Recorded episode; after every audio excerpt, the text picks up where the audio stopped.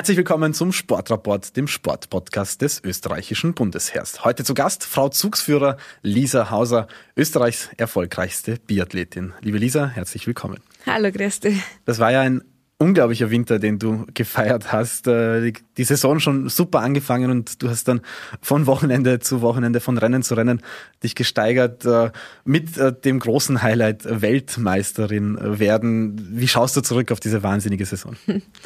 Ähm, ja, es ist unglaublich, was in den letzten Monaten bei mir abgespielt hat. Ähm, es war der Dezember eigentlich schon nicht schlecht. Ähm, habe am Skistand noch ein bisschen Troubles gehabt, aber dann ab Jänner ähm, hat man aber gemeint, es geht nicht besser, aber es ist immer besser geworden. Es ist immer noch der größere Erfolg gekommen. Es war irgendwie ähm, immer der aufsteigende Ast und das war irgendwie ja richtig cool und und für das arbeiten wir immer so hart und konsequent daran, dass man das irgendwann erreichen darf. Und mir ist bei der Weltmeisterschaft mit der Goldmedaille gelungen und das war halt dann schon sehr ähm, sensationell.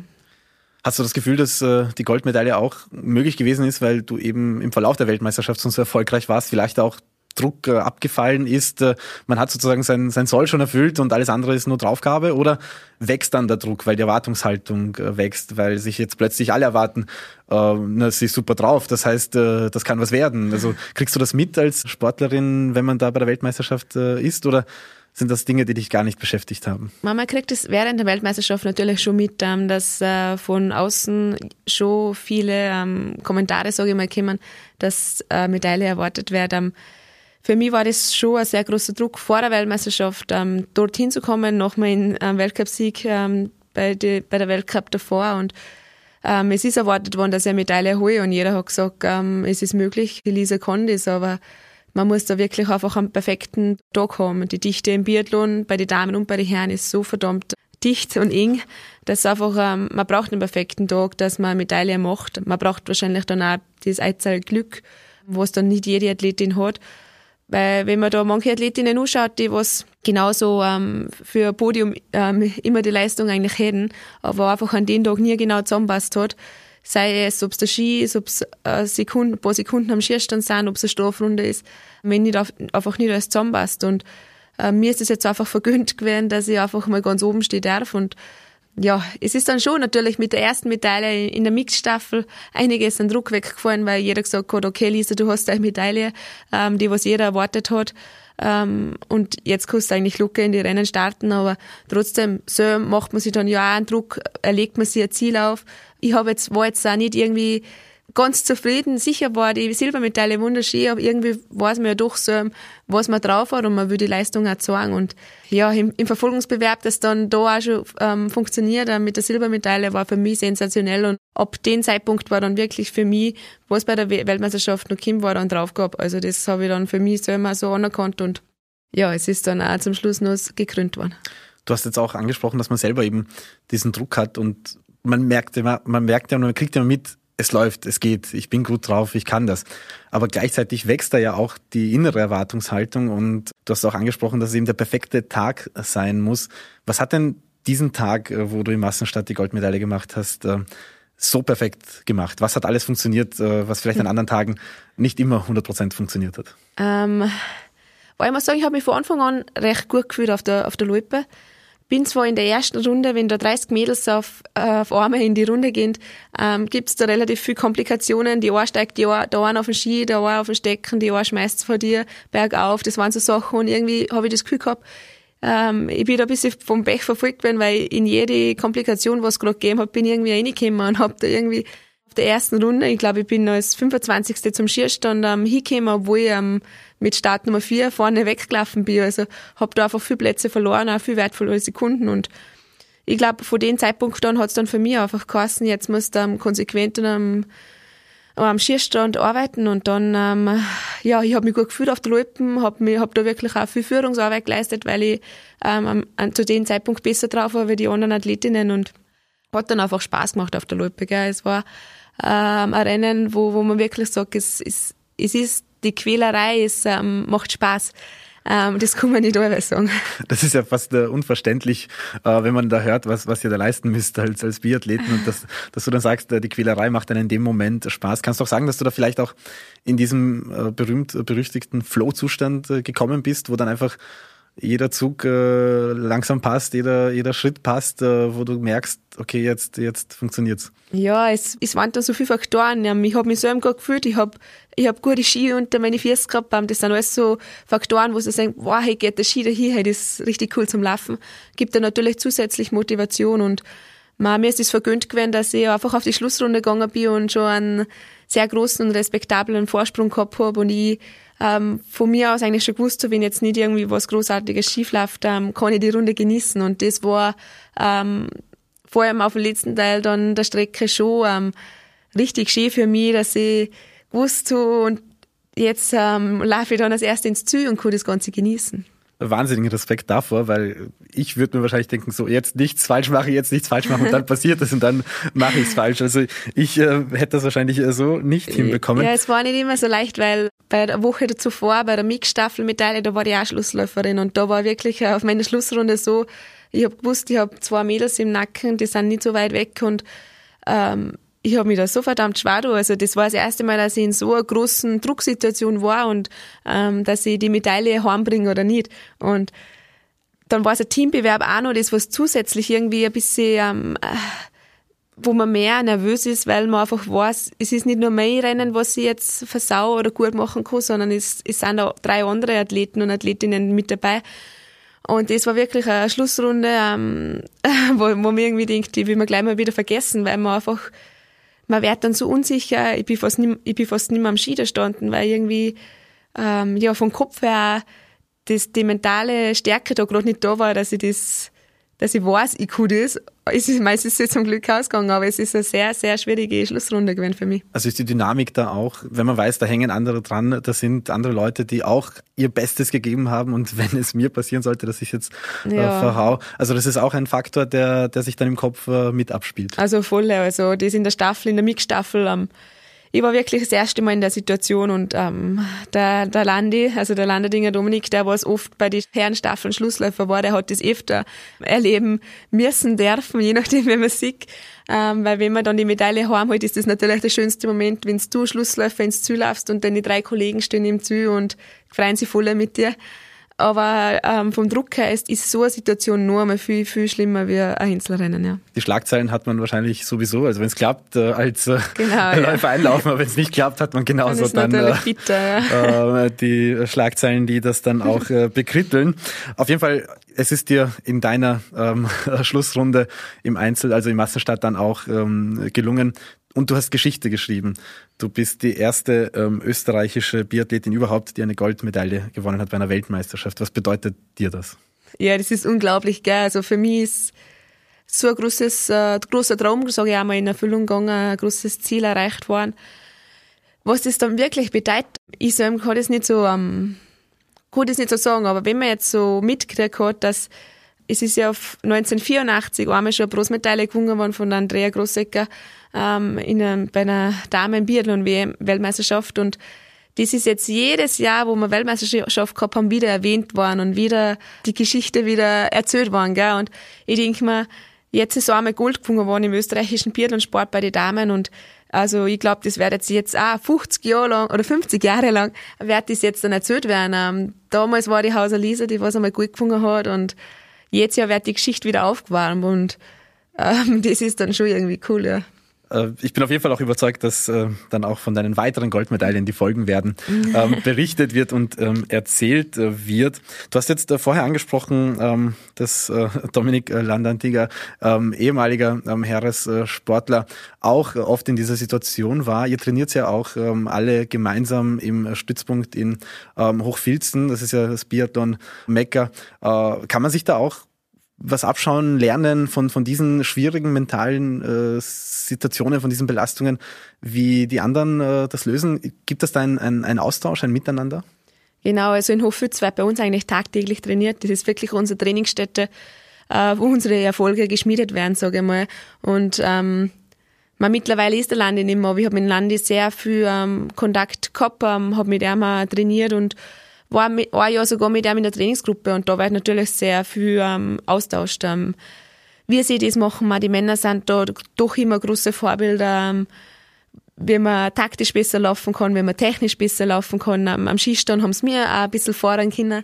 Ähm, von dem her war es auch recht ein großer Spaß und ähm, ja, es, es wird natürlich schon sehr austauscht, ähm, wie der Landi das gemacht hat. Und ich habe Landi dann heuer einmal mit ihm telefoniert und habe gesagt, hey Landi, was du da früher immer abgeliefert hast bei den Staffeln, da als Schlussläufer eine Medaille zu holen, ähm, jetzt weiß ich, wie sich das anfühlt und das ist ein enormer Druck. Ja. Das heißt, äh, ein gegenseitiges Lernen ist da. Ich frage auch immer gerne, ähm, was denn die Herren von euch Damen in so einem Team alles äh, lernen können. Also was, was könnt ihr einbringen, ähm, wo die Herren dann noch was abschauen können von euch? Weil ich sag mal, ich war ja auch ja noch mit den Herren in der Trainingsgruppe und da war es wirklich so, dass wir am, Skistand sie wirklich fordern haben können, weil wir da wirklich auf einem Niveau waren. Aber auch trotzdem, ich glaube einfach auch, ist es schon ein bisschen Abwechslung, wenn man eine Trainingsgruppe hat, wo man vielleicht gemischt ist, gell, wo Männer und Frauen zusammen trainieren, weil es, ähm, die Männer doch auch manchmal in so einen Trott reinkommen, wo immer nur Blödsinn quatscht wird und bei uns dann vielleicht auch oft ähm, ähm, zu viel in eine Richtung geht und so, wenn man das ein bisschen ähm, durchmischt, ähm, lockert das Ganze ähm, alles ein bisschen auf. Ich bin zwar jetzt die letzte, letzten Sommer dann in einer Damentrainingsgruppe gewesen, aber Jetzt im Winter ist, sind wir ja Gott sei Dank immer mit den Herren am Weg ähm, und dadurch mischt sich das Ganze ja wieder und ähm, das bringt dann auch wieder lockere Stimmung, ja. Machen wir jetzt einen Blick ähm, an den Beginn äh, dieser so erfolgreichen Saison und der beginnt mit einer schwierigen Situation für die gesamte Welt. Ich habe auch schon mit äh, vielen Sportlerinnen und Sportlern geredet, wie sie die Pandemiephase erlebt haben, äh, die Maßnahmen, die Ungewissheit, all diese Dinge, die so plötzlich da waren. Ähm, euch im Wintersport hat es ja in dem Sinne am Ende einer Saison ähm, erwischt und ihr konntet dann ähm, off-season sozusagen in, in die ganze ungewisse Zeit gehen. Wie hast du damals den Beginn ähm, erlebt? Äh, ihr wart ja schon am Ende der Saison äh, 2020. Genau, also ich muss jetzt wirklich sagen, uns oder mir als Wintersportlerin hat es nicht ganz so hart getroffen. Also wir haben zwar letztes Jahr ähm, schon sehr abruptes Ende gehabt. Ähm, der letzte Weltcup hat nicht mehr stattgefunden und den Weltcup davor sind wir Österreicher einen Tag vor dem letzten Rennen heimgeflogen. Also ich habe in der ganzen Saison letztes Jahr ein Rennen verpasst. Ähm, während dem Lockdown dann im April, während dem strengen Lockdown, war das dann für mich eigentlich eine recht angenehme Situation, weil für mich ist das Story Off-Season, da steht Erholung im Vordergrund und von dem her war ich da einfach die ganze Zeit daheim und war für mich wirklich eine, eine Zeit mal zum Abschalten, eine Zeit zum Erholen und hat mir auch gut getan, glaube ich. Also für mich war das wirklich ähm, ähm, halb so schlimm, würde ich mal sagen. Dann ab Mai haben wir wieder den Leistungssport ausüben dürfen, wo bei uns die normale Trainingsphase wieder losgeht. Also ich habe so jetzt, was Corona bedingt, ähm, eigentlich nicht viel verloren, was das Training betrifft. Heuer natürlich ähm, waren ein paar Maßnahmen, was wir erfüllen haben müssen, aber prinzipiell sind wir sehr dankbar und froh darüber, dass wir die ganzen Rennen jetzt die, den ganzen Winter lang um, so machen haben können, wie, man, wie, wie das der Plan gewesen war. Also das war, man sicher hat es Verschiebungen gegeben, wir haben Doppelstationen gehabt, wir waren nicht in Peking bei der Vorpremiere für die Olymp für Olympia und so. Aber prinzipiell haben wir alle Rennen machen können und das war nicht selbstverständlich und ich selber war natürlich sehr froh darüber, dass es bei uns so funktioniert hat und sind sehr dankbar, dass das heuer stattgefunden hat. Ich glaube, das ganze Land ist froh, dass äh, deine Rennen so stattfinden konnten, sonst hätten wir deine Leistungen ja ähm, nicht äh, erleben äh, dürfen. Du ähm, hast jetzt gesagt, dass, dass du eben die Zeit auch gut nutzen konntest. Jetzt stelle ich einmal eine wilde Theorie in den Raum. Du kannst mir natürlich auch sagen, dass es ein vollkommener Blödsinn ist. Kann es vielleicht auch sein, dass das als, als Grundstein, als Basis, als Fundament äh, für diese so erfolgreiche Saison ähm, diese Monate, wo, wo halt alles ein bisschen runtergefahren äh, war, pandemiebedingt, dass dir das vielleicht auch äh, gut getan hat? Ja, wer weiß. Also ich muss wirklich sagen, so wie es im April bei uns ist, wo es wirklich einmal heißt, von der Abschalten, ähm, ähm, alles erholen wieder, die ganzen Körperfunktionen irgendwie wieder aufbauen, weil man einfach oft der Körper nicht mehr die Zeit gehabt hat zum Erholen.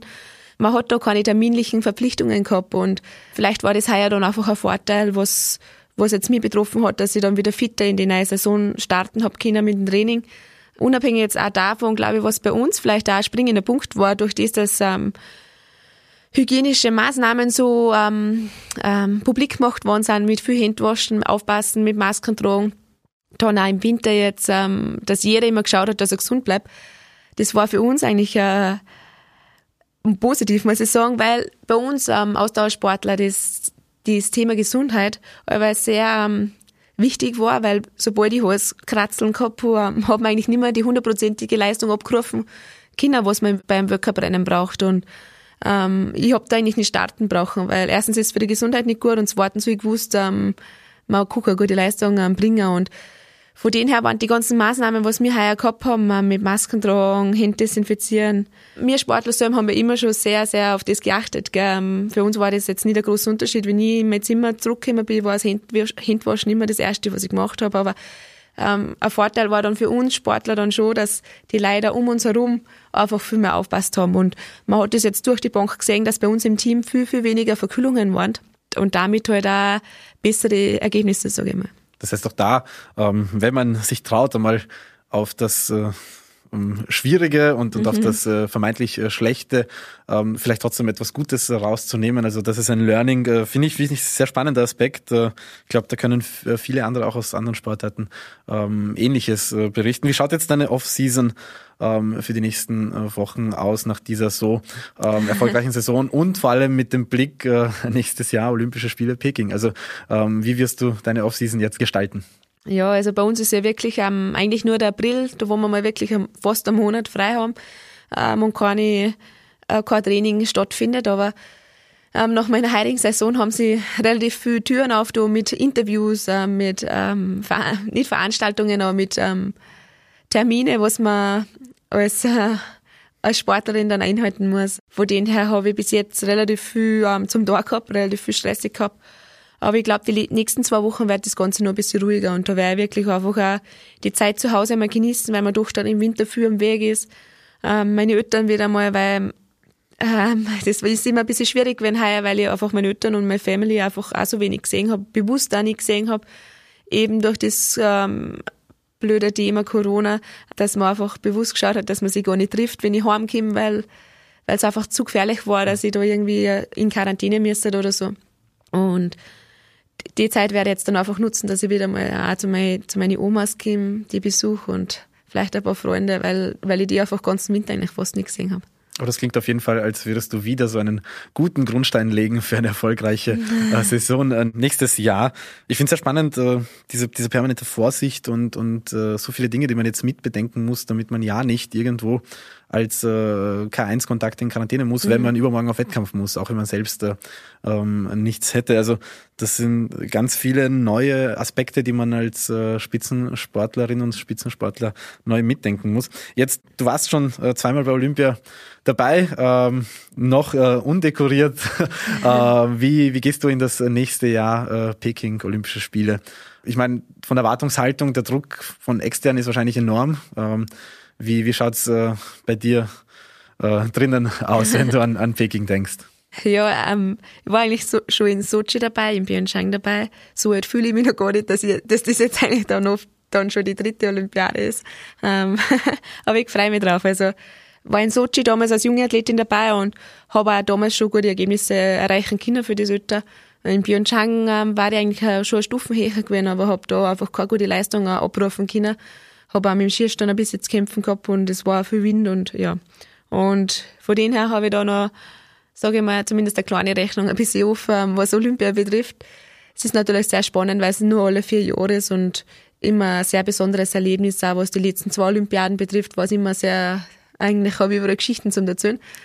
Und ja, prinzipiell an der Vorbereitung werde ich jetzt nicht viel anders machen. Also ich habe gewusst, oder ich habe gesehen, dass es jetzt heuer funktioniert hat dass die Leistung heuer passt hat und wer jetzt davor Olympia deswegen nicht was Großartiges umstellen. Also wenn ich auf dem Level bleibe, wo ich heuer war, was das Läuferische betrifft, dann kann ich schon sehr, sehr happy sein, weil man kann man kann sich nicht jeden, jedes Jahr so einen Schritt äh, meinen, dass man macht, wie, wie es heuer der Fall war und von dem her ähm, ich freue mich drauf. Ich werde konsequent äh, drauf arbeiten, was das Training betrifft im Sommer, auch wenn es manchmal hart äh, werden wird.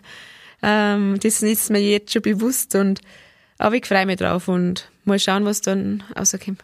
Also noch keine Zielvorgabe. Ich meine, es ist noch lang äh, bis dorthin, aber ähm, wir wissen auf jeden Fall, äh, was du ähm, erreichen möchtest, um die Rechnung zu begleichen, die noch offen ist. Ähm, du hast jetzt auch gesagt, eben vertrauen, ein bisschen äh, den eingeschlagenen Weg jetzt nicht äh, nochmal abändern, sondern äh, weitermachen. Ähm, zweimal bei Olympia dabei sein. Ähm, du hast auch äh, Pyeongchang angesprochen, wo es dann nicht so gut geklappt hat. Und auch äh, sportlich hast du schon einiges äh, erlebt, äh, wo, wo es nicht immer so gut äh, gelaufen ist. Wie gehst du dann in diesen Momenten, wo, wo negative Dinge passieren, wo es äh, nicht läuft, wo man vielleicht keine Antworten hat, keine Erklärungen, warum es gerade nicht funktioniert? Wie bleibst du da trotzdem dran? Wie bleibst du ähm, trotzdem mental stark? Ja, ich habe natürlich auch viel schlechte Rennen dabei gehabt. Ähm, man muss sagen, ähm, mittlerweile ähm, verkraftet man schlechte Resultate irgendwie anders und besser wie, wie als Jugendlicher. Ich kann mich noch erinnern, wo ich jung war und habe ein schlechtes Rennen dabei gehabt, da habe ich fast jetzt mal gerät danach. Ähm, das ist jetzt nicht mehr so oft der Fall. Und, aber es gibt schon Rennen, wo ich, wo ich dann sehr unzufrieden bin mit, mir, mit meiner Leistung und bin da oft an eine, was schon ähm, eine Zeit lang braucht zum Nachgrübeln, ähm, was mir eine Zeit lang oft auch ärgert. Aber trotzdem ähm, ist Biathlon, muss man auch sagen, eine Sportart, wo es wirklich auch oft am nächsten Tag ganz anders ausschauen kann. Gell? Durch, durch das, dass die Schießkomponente doch ähm, sehr abhängig ist, ob, ob man ein gutes Ergebnis macht oder nicht, ähm, kann das am nächsten Tag eigentlich schon ganz anders ausschauen. Und von dem her heißt es da schon oft auch probieren, optimistisch zu bleiben. Das ist aber nicht immer einfach. Also das ist ja das, äh, das Schwierige gerade. Nein, ich bin auch nicht immer optimistisch, das stimmt. Und ich, ich kenne das auch aus meinem eigenen Leben als, als Sportler, aber auch als, als Mensch, dass äh, man in diesen Momenten dann, wenn man da sein muss, wenn man trotzdem nach vorne schauen muss, wenn man sich eben nicht aufhalten lassen darf, auch wirklich viel abrufen muss von, von den Learnings aus, aus dem Leben, gar nicht nur als, als Sportler. Ähm, ich weiß auch, dass, dass du im, im, in deinem eigenen äh, Leben auch schon schwierige Momente hattest aus dem äh, persönlichen Umfeld, wo ähm, sicher nicht einfach war, da trotzdem den Fokus ähm, auf dem Sport zu behalten. Kannst du jetzt rückblickend sagen, dass genau solche Dinge einen dann auch stärker machen oder vielleicht die Perspektive ändern und das einem hilft, um im Sportlerleben und als Mensch dann trotzdem optimistisch zu bleiben? Ähm, ja, ich glaube schon. Also wenn, wenn man mal sieht, ähm, dass abseits des Sports auch noch ein Leben ist, ähm, wir Sportler, wir sind immer in unserer eigenen Welt und meinen Medaille und Erfolg, das ist alles. Ähm, äh, und es ist aber eigentlich in der Wirklichkeit nicht so. Also ähm, man muss das manchmal schon ähm, bewusst sagen, dass, dass uns Sportler dann einfach gut geht. Wir dürfen unsere Leidenschaft ähm, ausleben. Ähm, wir dürfen unseren Sport nachgehen, dem was wir so gern tun. Und das ist nicht selbstverständlich. Und durch das, dass ähm, durch ähm, in, im 2017 durch eine schwere Zeit war für meine ganze Family, dass, dass einfach abseits äh, in der Familie einfach ähm, Unfälle waren, was, was zum Glück mittlerweile alle wieder gut geworden sind und ähm, alle wieder gesund sind, ähm, hat man da trotzdem ein bisschen einen Perspektivenwechsel gekriegt ähm, dass eben, äh, ja, eine Medaille nicht alles ist, Erfolg nicht alles ist. Ähm, für mich war das äh, schon eine sehr schwere Zeit. Ähm, mich hat das Training einfach auch nicht mehr interessiert. Es hat damals auch jeder verstanden. Es, es war eine volle Unterstützung von meinen Trainern auch da, ähm, wofür ich sehr dankbar bin. Aber ähm, damals war es, äh, ja, Sport einfach nebensächlich und nicht mehr das Wichtigste. Und seitdem, glaube ich, kann man oder kann ich auch vielleicht mit, mit schlechten Ergebnissen vielleicht auch bisschen umgehen. Das ist doch da ähm, auf lange Sicht, äh, Gott sei Dank alles äh, wieder gut, äh, aber auf lange Sicht auch ähm, viel mitnehmen können aus den äh, schwierigen Momenten, die vielleicht auch ähm, ein Grundstein sind, dass es jetzt auch so gut funktioniert und das Training, du hast es auch angesprochen, dass du auch erfolgreich wieder aufgenommen hast und ähm, sich auszahlt anscheinend. Und vor allem das Training stelle ich mir wahnsinnig äh, kompliziert und hart vor, weil eure Disziplinen ja auch so verschieden sind. Also verschiedene Distanzen, verschiedene Aspekte, die dann ähm, in den einzelnen äh, Disziplinen eine Rolle spielen. Kannst du da sagen, was du da am, liebsten hast oder geht das gar nicht als, als Biathletin? Natürlich hat jeder seine Lieblingsdisziplinen, gell. Ähm, es sind ja bei uns Bewerbe dabei, wo man viermal schießt oder wo man zweimal schießt, Staffelbewerbe dabei, äh, was für die Zuschauer oft sehr spannend ist, was für uns auch cool ist zum Laufen, weil es äh, fürs Team ganz gut ist.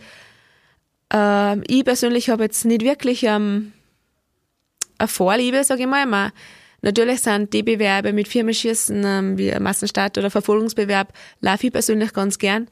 Das Einzel ist schon wieder ein bisschen zart eigentlich, weil es einfach 15 Kilometer sind und das einfach recht, äh, recht lang ist und anspruchsvoll. Aber ich sage aber, zart kann jetzt Rennen werden, gell. Das ist, wie man es so gestaltet. Also, ähm, eine richtige Vorliebe weiß ich nicht. Aber wenn man jetzt so zurückdenkt, ähm, ich habe das dann erst im Nachhinein eigentlich einmal überrissen, dass ich ähm, in alle Einzeldisziplinen, also was Massenstart, Einzelverfolgung, Sprint betrifft, ähm, überall schon eine Podiumsplatzierung. Also ähm, kann man jetzt nicht sagen, dass ich in irgendeinem Bewerb eine gewisse Vorliebe hätte. Und wir hoffen natürlich, dass äh, du weiterhin in allen Disziplinen äh, so facettenreich und erfolgreich äh, bleibst. Äh, liebe Lisa, herzlichen Dank äh, für das spannende Gespräch, für die Einblicke in äh, dein Leben auch äh, als äh, Sportlerin, aber auch ähm, als äh, Mensch und natürlich äh, viel Erfolg, viel Gesundheit. Danke. Und jetzt einmal alles Gute für die Erholung. Danke ja, dir. sehr gern, danke. ja, das war's von uns vom Sportrapport. Ich hoffe, ihr habt einiges mitnehmen können und Lisa Hauser näher kennenlernen können. Wir freuen uns, wenn ihr wieder beim nächsten Sportrapport mit dabei seid. Bis dann.